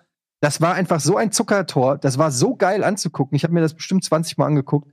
Ähm, und das, das, das war wirklich schön zu sehen. Und ich glaube halt auch, dass die Eintracht, und ihr habt es auch gesagt, äh, jetzt gerade auch viele Gegner hat, wo man vielleicht sagt, da muss man auch gewinnen. Aber man kennt es halt auch von der Mannschaft, ähm, die eben eine Mittelklasse-Mannschaft ist, die schafft es halt nicht immer, dann solche Spiele auch zu gewinnen. Die Eintracht schafft es gerade, diese äh, Mannschaften zu schlagen, wo man sagt, die musst du schlagen, wenn du da oben mitspielen willst. Und dann kommen natürlich irgendwann, ich glaube im März oder so, kommen dann die Wochen der Wahrheit, wo sie dann gegen alle aus dem Champions League Verfolgerfeld spielen. Und da wird man dann wirklich sehen, was Sache ist. Aber momentan machen sie ihre Hausaufgaben und ähm, das ist sehr, sehr schön anzusehen. Ja, spielt natürlich dann auch mal viel eine Rolle, wie die anderen Mannschaften dann gerade so situiert sind. Ne? Also sind die Bayern im Champions League Stress, sind äh, Gladbach, Dortmund noch im Wettbewerb oder nicht? Konzentrieren die sich auf die Bundesliga? Haben die in der Woche davor irgendwie ein Spiel gehabt? Keine Ahnung, wird sich dann zeigen. Kann auch nochmal ein Faktor werden, aber ich muss auch sagen, die äh, Eintracht wirkt unglaublich stabil. Die wirkt topfit, super selbstbewusst und ähm, äh, also ich glaube, die werden da lange noch ein Wörtchen mitreden. Du sagst es ja selber, du hast da noch einen Jovic einfach auf der Bank. Der kommt einfach, der wird einfach nur eingewechselt, weil der Trainer denkt, ja komm, ey, ich kann nicht Jovic die ganze Zeit auf der Bank lassen. Sonst, ja. die, sonst würden die nicht brauchen, da ist ja so. Also du äh, hast da Silva da vorne, der schießt alles auseinander. Ähm, das ist ein, also ein unglaubliches Luxusproblem. Da ist eine große Qualität und Zusammenhalt. Also die Eintracht äh, spielt eine sehr, sehr gute Saison. Ähm, und Hoffenheim muss man so ein bisschen sagen, dass sie in der Phase nach der Halbzeit, als sie das 1-1 durch Bebu gemacht haben, direkt nach Wiederanpfiff, da waren sie auch nicht schlecht. Also da, da drohte das Spiel auch mal zu kippen. Ja, da hatten sie dann auch noch mal irgendwie ein, zwei Chancen vielleicht. Und ähm, dann, gut, nach dem 2-1 war klar, da hat Frankfurt dann noch einen Konter gesetzt, 3-1. Aber so, die waren jetzt auch nicht völlig chancenlos, ne? Auch wenn das natürlich ein verdienter Sieg war für die Eintracht, aber es gab zumindest eine Phase, wo man das Gefühl hatte, okay, das könnte auch kippen, das Spiel. Aus Hoffenheim ja. werde ich diese Saison wirklich nicht schlau. Die sind nicht wirklich schlecht, aber die sind auch nicht wirklich gut. Die haben die erste Halbzeit relativ passiv gespielt mit ihrem 5-3-2. Dann hatten sie plötzlich nach der Pause eine Phase, wo sie Kramaric zurückgezogen haben, Bebu gebracht haben, wo sie dann sehr viel Druck aufgebaut haben. Aber das kriegen sie auch nie länger als 10, 20 Minuten hin. Danach ziehen sie sich wieder zurück ein Stück weit. Und ähm, die finden noch nicht so richtig die Balance. Entweder stehen sie zu tief oder zu hoch. Hat man ja auch dann gemerkt am Ende, als sie sich dann relativ einfach haben auskontern lassen. Klar, es stellt 2-1, ähm, aber trotzdem gelingt es anderen Teams da besser, die Balance zu wahren. Und die haben auch so einen riesen Kader und trotzdem hat man nicht das Gefühl, dass da sich eine richtige erste Elf raus ähm, geschält hat aus dem, aus diesem großen, aus, aus der großen Auswahl an Spielern. Mhm, aber ich das ein bisschen, ja, ja. Nee, sag. Ich hatte mich ein bisschen, ich habe mir das, die PK danach noch angehört, mich ein bisschen über Aussagen vom Hönes da äh, geärgert, der sich da ein bisschen echauffiert hat über den Freisch äh, über das Freistoß, über den gegebenen Freistoß, äh, wo dann Indika das ähm, zweite Tor geschossen hat. Und äh, er meint, den muss man nicht geben oder das wäre ein unnötiger, das wäre ein ungerechter Freistoß gewesen. Und ich habe mir die Szene auch echt ein paar Mal angeguckt, wie, wie Vogt da Silva umnatzt mit Bodycheck und das finde ich dann, das ist mir eigentlich egal. Nur ich finde dann halt, und da, da mache ich mir dann Gedanken über den Trainer, wenn er dann nach, also wenn er dann solche Sachen rausstellt als Erklärung für die Niederlage, dann finde ich das immer so ein bisschen, weiß ich nicht, da merkt man vielleicht auch noch, dass er noch jung und unerfahren ist als Bundesliga-Trainer oder so. Ähm, ich hätte andere Erklärungsansätze dann vielleicht gehabt, warum Hoffenheim nicht so gespielt hat, wie er sich das vorgestellt hat. Und, und diese Szene gehört also definitiv nicht dazu. Ich fand, ich war, ich war das, glaube ich, ähm, weil du gerade auf ähm, Freistoß kommst. Wie hieß die Mannschaft nochmal, die mexikanische, die jetzt im Finale der Tigres. Tigres, genau. Die hatten ja eine geile Variante als Verteidigung, weil die sind nicht mit zurückgelaufen, sondern die haben auf Abseits gestellt. Und das hätte vielleicht Hoffenheim auch machen sollen bei dieser Freistoßvariante, weil da waren ja wirklich drei Frankfurter frei, weil sie nicht rechtzeitig nach hinten gestartet sind. Ja. Ja, einen Moment. Ich sowieso, wieso diese Abseitsfalle nicht mehr machen, weil das ist, glaube ich, eigentlich eine, da kriegst du, würde ich sagen, hast du in fast allen Szenen Erfolg, wenn du das richtig machst. Ja, es wird sicherlich irgendeinen Grund geben. Leute, die sich damit beschäftigen. Gefährlich, nicht? Wenn du, wenn du dich, wenn du das nicht hinbekommst, dann hat der Gegner hundertprozentige Torchance. Genau, das meine ich. Das ist ja vielleicht dann einfach ein bisschen, ja. das Risiko ist denen dann vielleicht zu hoch. Zumal, wenn du auch jemanden hast, denn wenn du machst so gegenläufige Bewegungen, die einen laufen aus dem Strafraum raus, die anderen laufen in den Strafraum rein und so weiter, das ist ja auch dann sehr unübersichtlich. Ähm, ja, so oder so äh, ein verdienter Sieg, wie ich finde, und die Frankfurter Siegesserie geht weiter. Und äh, bevor wir jetzt weitermachen, machen wir ein kleines Päuschen. Dann haben wir natürlich gleich noch äh, die Bayern gegen äh, Hertha haben wir noch zum Beispiel im Angebot. Union Berlin haben wir im Angebot, die haben gegen Mainz gespielt. Und was haben wir noch? Schalke natürlich, auf die werden wir auch noch mal einen kleinen Blick werfen und so weiter und so fort gleich nach der Werbung.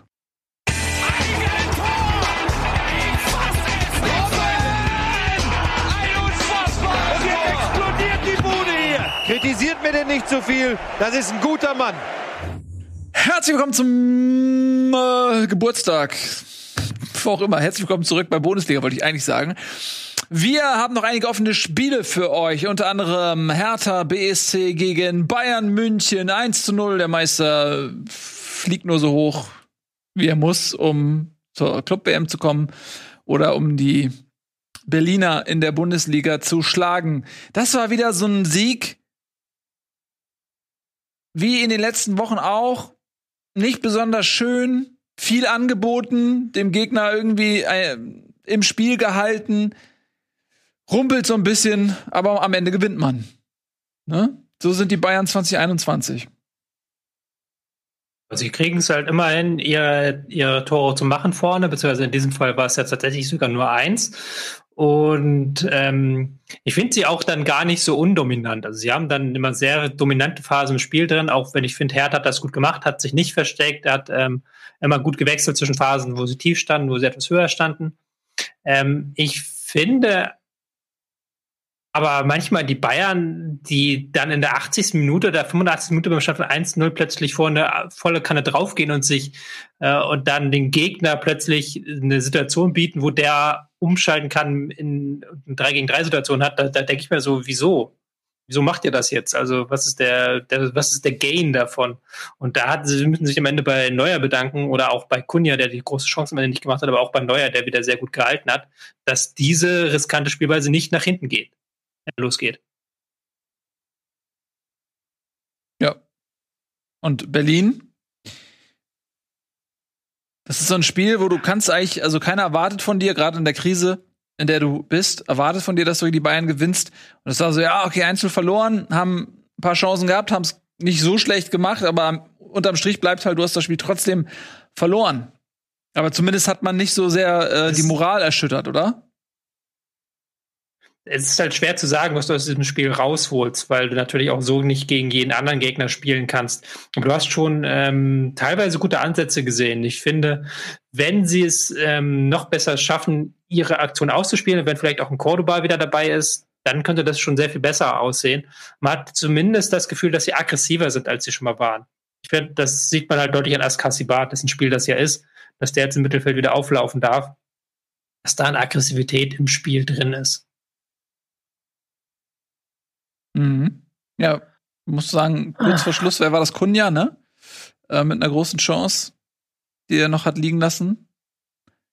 Wäre natürlich so ein bisschen so ein Punkt bei den Bayern zu holen, auch für die Aufbruchstimmung in der Hauptstadt recht wertvoll gewesen.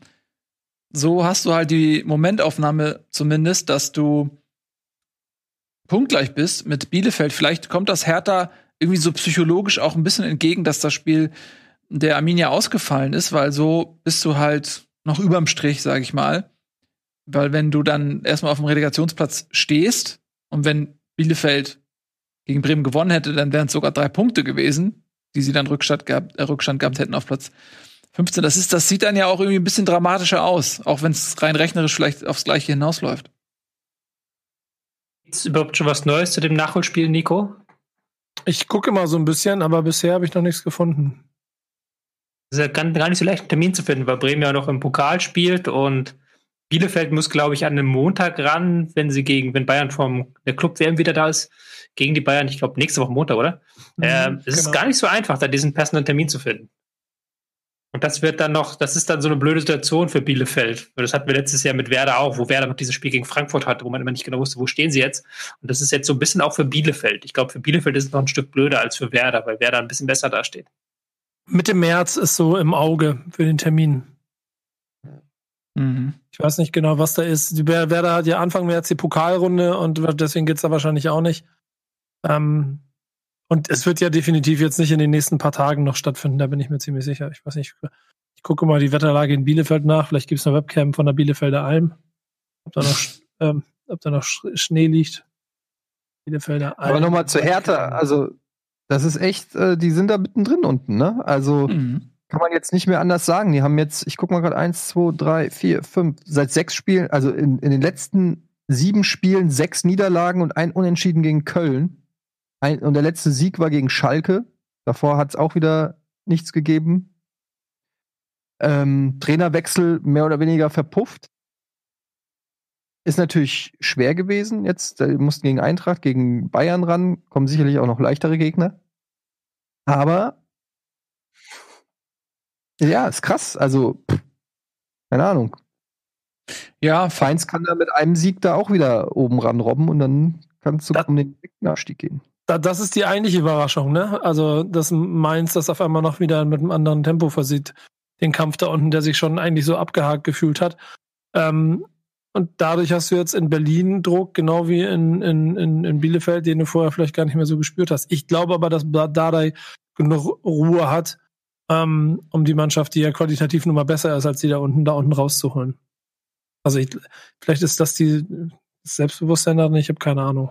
Ich habe nicht so viel Angst um Hertha, wie, wie es sich vielleicht von der Tabelle her im Moment ähm, ähm, darstellt. Ja, ich glaube auch nicht, dass sie am Ende absteigen werden. Ich glaube auch nicht, dass sie Relegation spielen. Aber wenn du da unten drin steckst, musst du dich natürlich mit dem Gedanken auseinandersetzen. Und sie wären nicht die erste Mannschaft, die zu viel Qualität hat, um am Ende Relegation zu spielen. Oder vielleicht sogar abzusteigen. Von daher ist Arroganz, glaube ich, nicht angemessen dieser Situation. Ja, also, dann äh, würde ich sagen, machen wir noch ein bisschen weiter mit äh, Mainz gegen Union Berlin. Bleiben so ein bisschen im Abstiegskampf. Du hast es ja gerade schon angesprochen. Mainz hat nämlich gepunktet. Ähm, mit ein bisschen Glück, äh, nicht unverdient, aber es gab eine mh, gelb-rote Karte. Das äh, hat natürlich geholfen. Es gab einen Elfmeter, der hat ein bisschen geholfen.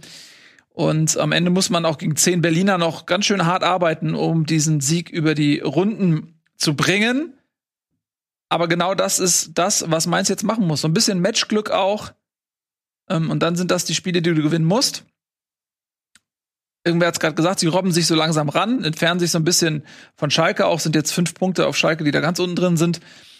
Also der Traum, sag ich mal, des Nicht-Abstiegs, der lebt in Mainz, aber also es war hart erarbeitet. Ne? Also leichtfüßig ist anders.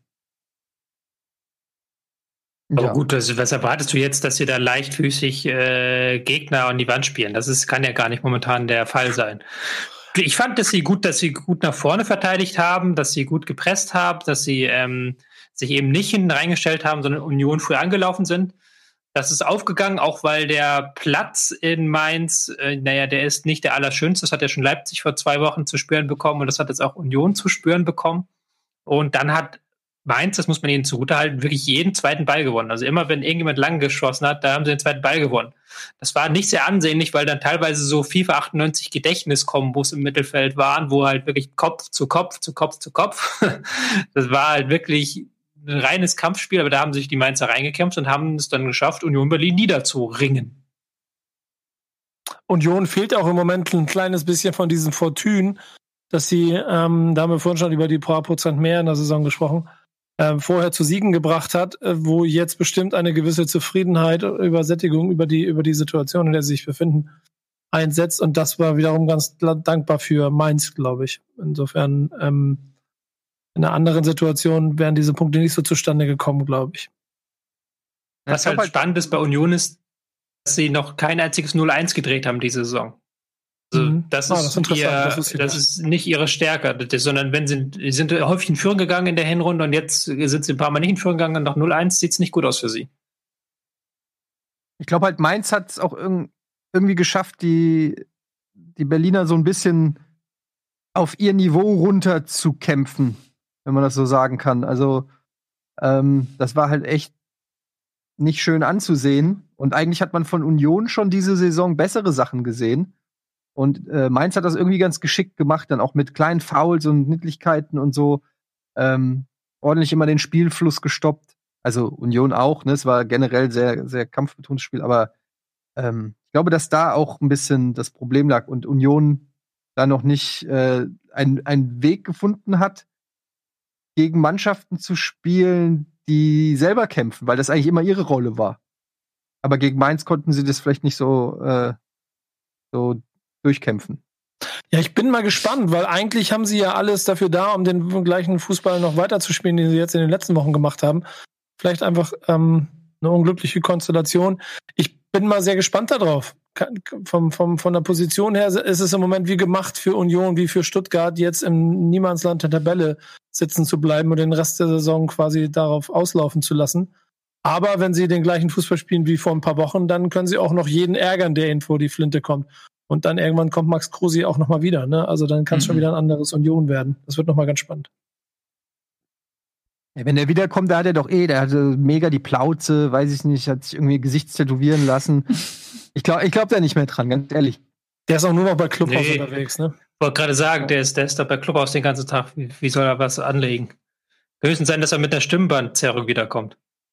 Da war ich neulich an einem Talk, da war er, Christoph Kramer, Mats Hummels, Thomas Müller und Max Kruse in einem Raum und haben so ein bisschen gelabert und da haben sie, da hat dann irgendwann Thomas Müller gesagt, ja Leute, ich muss jetzt, äh, ich muss ins Bett jetzt, weil ich muss morgen früh um sieben aufstehen mit dem Hund raus.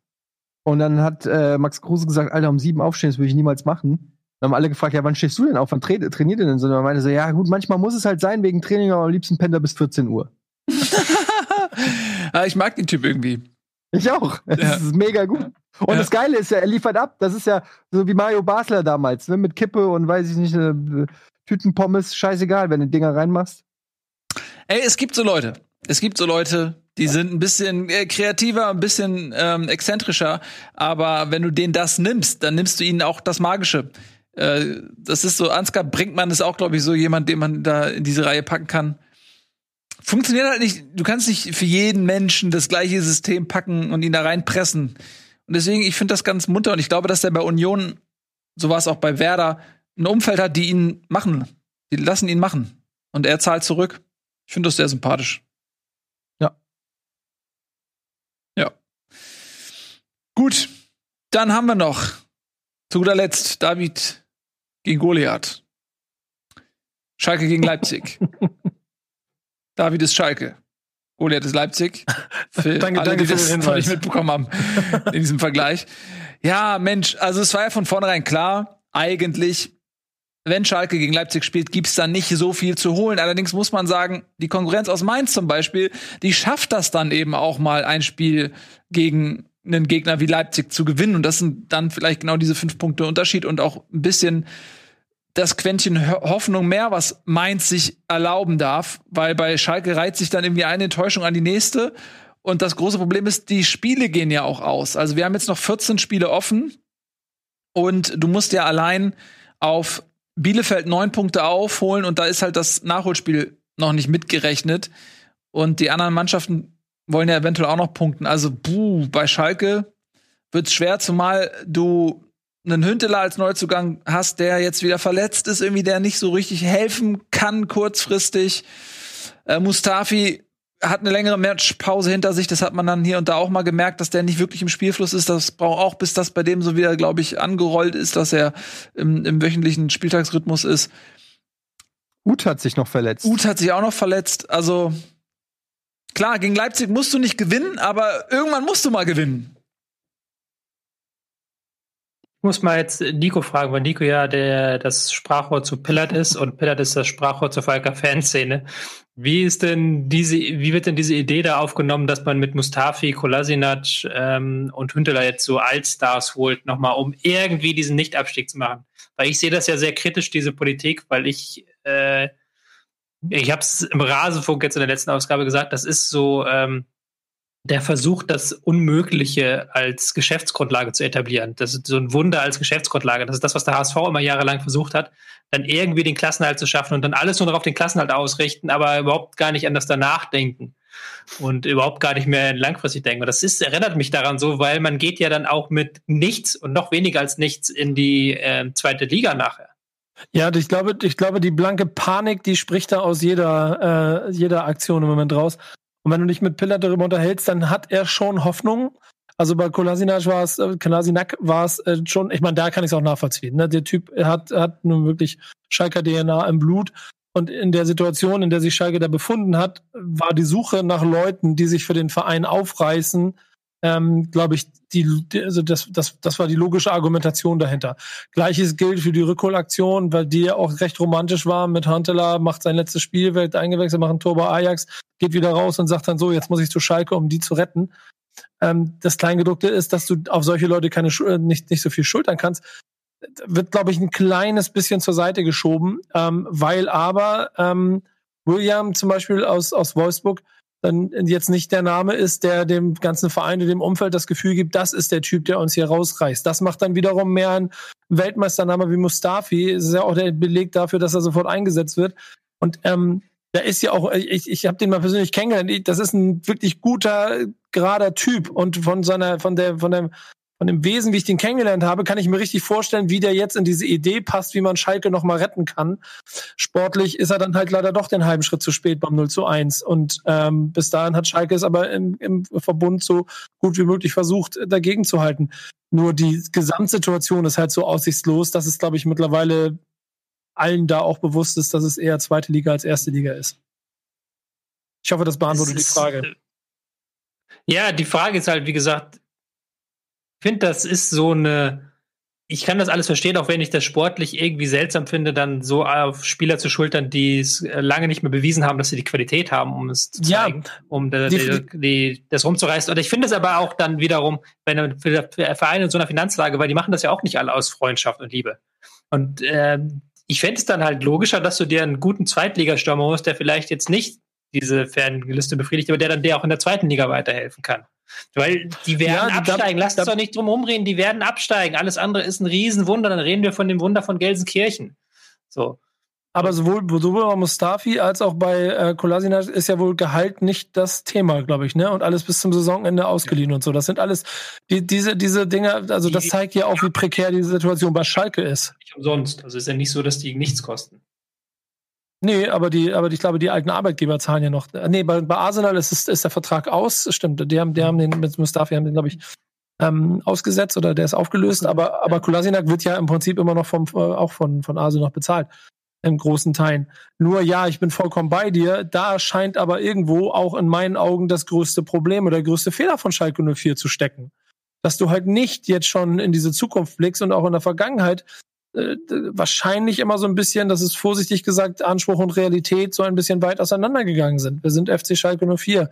Wir, wir, wir müssen nach oben gucken und nicht nach unten. Und die, die, eigentlich hatte die Saisonvorbereitung aus der letzten Saison ja schon gezeigt, dass du nur nach unten guckst.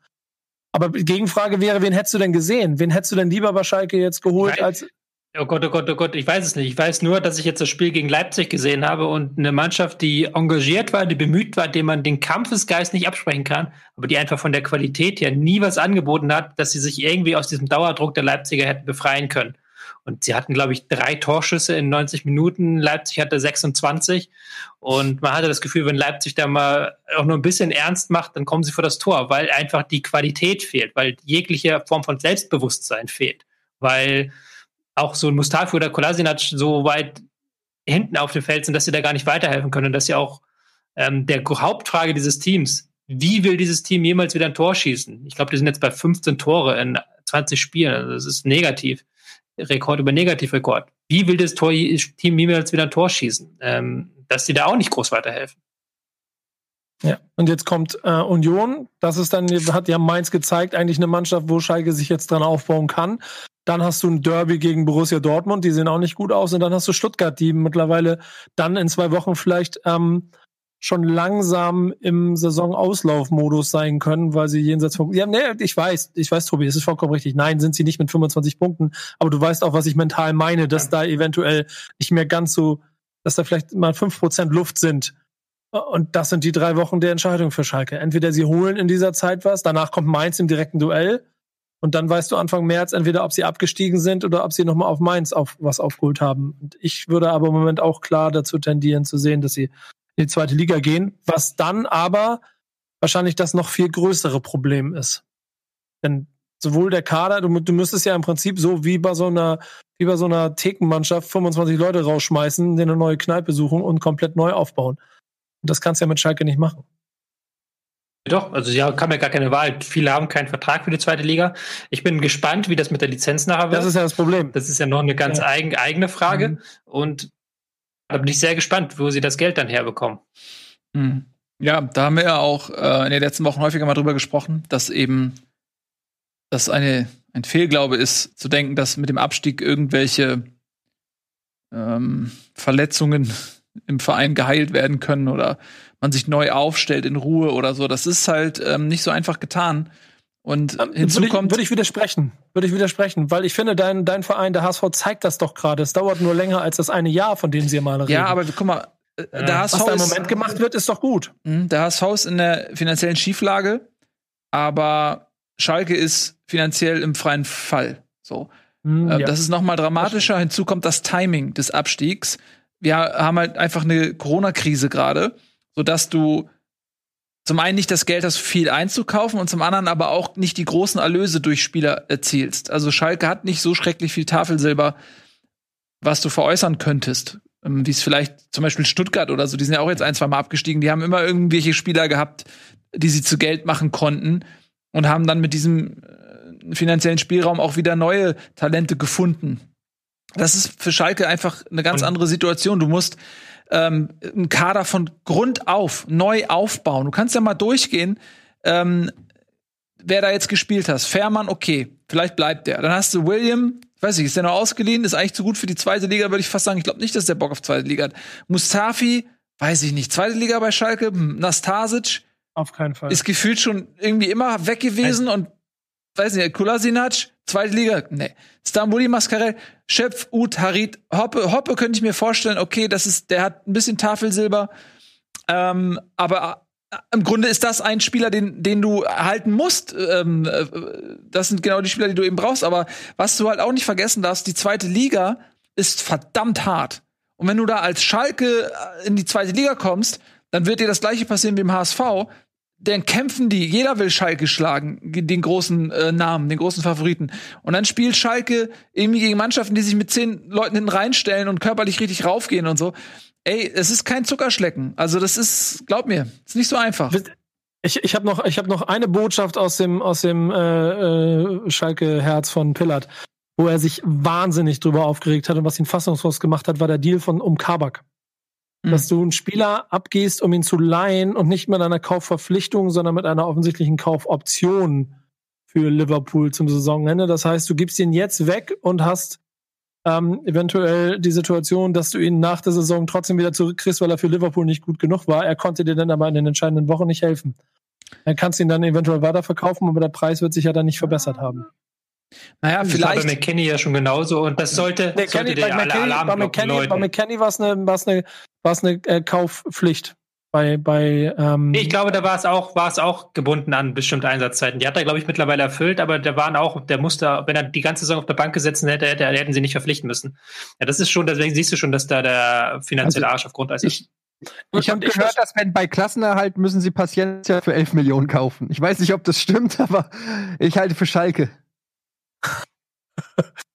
Ähm, ich ich habe irgendwie, also wenn das wirklich stimmt, dann ist er genauso beschissen wie die Deals, die mein Verein da immer macht. Ähm, aber das ist, das ist ein, also das ist ein riesengroßes Desaster, was da passiert gerade. Und es tut mir ehrlich gesagt um meinen Freund Pillow auch ein bisschen leid, der Ja. mittlerweile auf mich sauer ist, weil ich ab und zu mal da auch mal einen, äh, einen kleinen Witz drüber mache. Ach Wenn- was. Dann ist ja, der sauer. Wenn, wenn, ja, der, der richtig, richtig dünne Haut gerade so.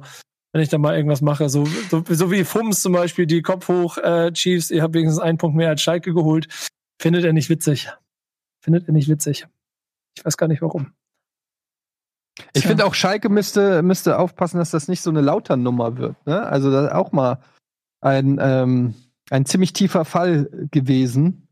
Und was Nils gerade gesagt hat, ich habe mir auch gerade noch mal den Kader da angeguckt. Also und das während Corona. Also klar, die haben natürlich auch ein paar Leute, ähm, Tönnies und so im Hinter, in der Hinterhand, die immer wieder Geld reinpumpen und dafür sorgen, wenn das Schalke irgendwie vielleicht doch noch von der Klinge springt, aber das sieht echt bitter aus gerade. Also ich fühle tatsächlich äh, mit den Schalker-Fans ein bisschen mit. Das ist ähm, der beschissenste Zeitpunkt, momentan abzusteigen. Ja, hier auch mal öffentlich von mir gesagt, weil Pill hat mir das, ich, ich, äh, auch, äh, ich leide damit. Ich leide wirklich mit dem mit, weil ich sehe, was da passiert und die Angst davor, ähm, boah, Also ich bin ja bei Bremen insofern und also wir haben übrigens ein Spiel nicht gemacht. Ich weiß, wir sind ja gleich durch, ne? Aber wir dürfen nicht vergessen, dass äh, die die Tobi Escher, Wout Weghorst äh, voraussagen, diese Saison endlich eintreffen werden und Mhm. der 30 Hütten macht. Ähm, aber ähm, Werder ist ja, also Werder muss ja auch punkten. So. Und da kommen noch genug Gegner, die es schwierig machen. Aber Werder ähm, hat zum, also hat auch finanzielle Sorgen, die den Kader trotzdem auch noch ausdünnen werden. Und dann versucht man irgendwie auf eine Null zu kommen. Schalke hat minus 300 gefühlt. So, das ist, ähm, das ist wie beim guten alten Bundesliga-Manager. Das kriegst du nicht mehr aufgeholt. Da musst du neu starten. Oder, oder, starten, äh, ja. ja, oder mit der Maustaste da hinten auf irgendwie diesen Knopf, damit du dann das Geld kriegst. Ja, so sieht's wohl aus. Also wir werden natürlich äh, den Schalker, den vermeintlichen Schalker Niedergang in den nächsten Wochen weiter begleiten. Jetzt wollen wir noch einmal, wie du richtig gesagt hast, Nico, einen Blick werfen auf das Spiel der Wolfsburger in Augsburg. Das wurde nämlich mit 2 zu 0 gewonnen und das ist ähnlich, glaube ich, wie die Eintracht.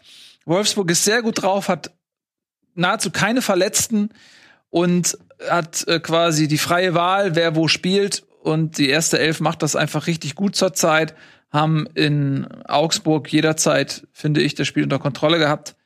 Ähm, haben sogar noch zwei Tore mehr geschossen. Die wurden ähm, wegen knappen Abseitsstellungen aberkannt, jeweils von Riedle Baku. Danke, VAR. Ja, habe ich nämlich bei Kickbase. Ähm, und Hat sich schon beschwert, ne? Hast schon geschimpft. ja, in der WhatsApp-Gruppe, ja. Ja. Aber nicht so offiziell bei Twitter den Account angeschrieben, wie du das immer machst, wenn dir was nicht gefällt. du bist der Christian Streich äh, des Kickbase-Spiels, bist du. Alter, jetzt wird's böse. Das Ja. verbitte ich mir aber wirklich hier. Genau. Ähm, in Augsburg gibt's schon wieder so ähm, Tendenzen, den Trainer in Frage zu stellen. Aufgrund der spielerischen rausschmeißen, Entwicklung, aber auch aufgrund der tabellarischen. Da muss ich sagen, ich finde es ein bisschen Quatsch, weil guck dir die Tabelle an. Ich meine, okay, das die, der, der spielerisch, die spielerische Entwicklung ist ist so eine Sache. Okay, da kann man drüber reden, aber wenn man sich die Tabelle anguckt, dann frage ich mich, okay, Augsburg ist 13. hat 22 Punkte, hat 5 Punkte Vorsprung auf den Relegationsplatz. Welche, wa- was ist denn die Erwartungshaltung, was du mit Augsburg irgendwie holen willst? Guck mal in der Tabelle über dir.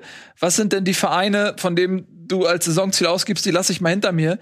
Wer ist denn da noch? Union ist eine Überraschungsmannschaft, okay. Aber ansonsten Hoffenheim, Bremen, Stuttgart, Union, Freiburg, Gladbach, Dortmund, Leverkusen, Frankfurt, Wolfsburg, Leipzig, Bayern. Wo ist, welche, welche Mannschaft ähm, willst du als Augsburg jetzt hinter dir lassen, ohne irgendwie den Trainer in Frage zu stellen, wenn das nicht klappt?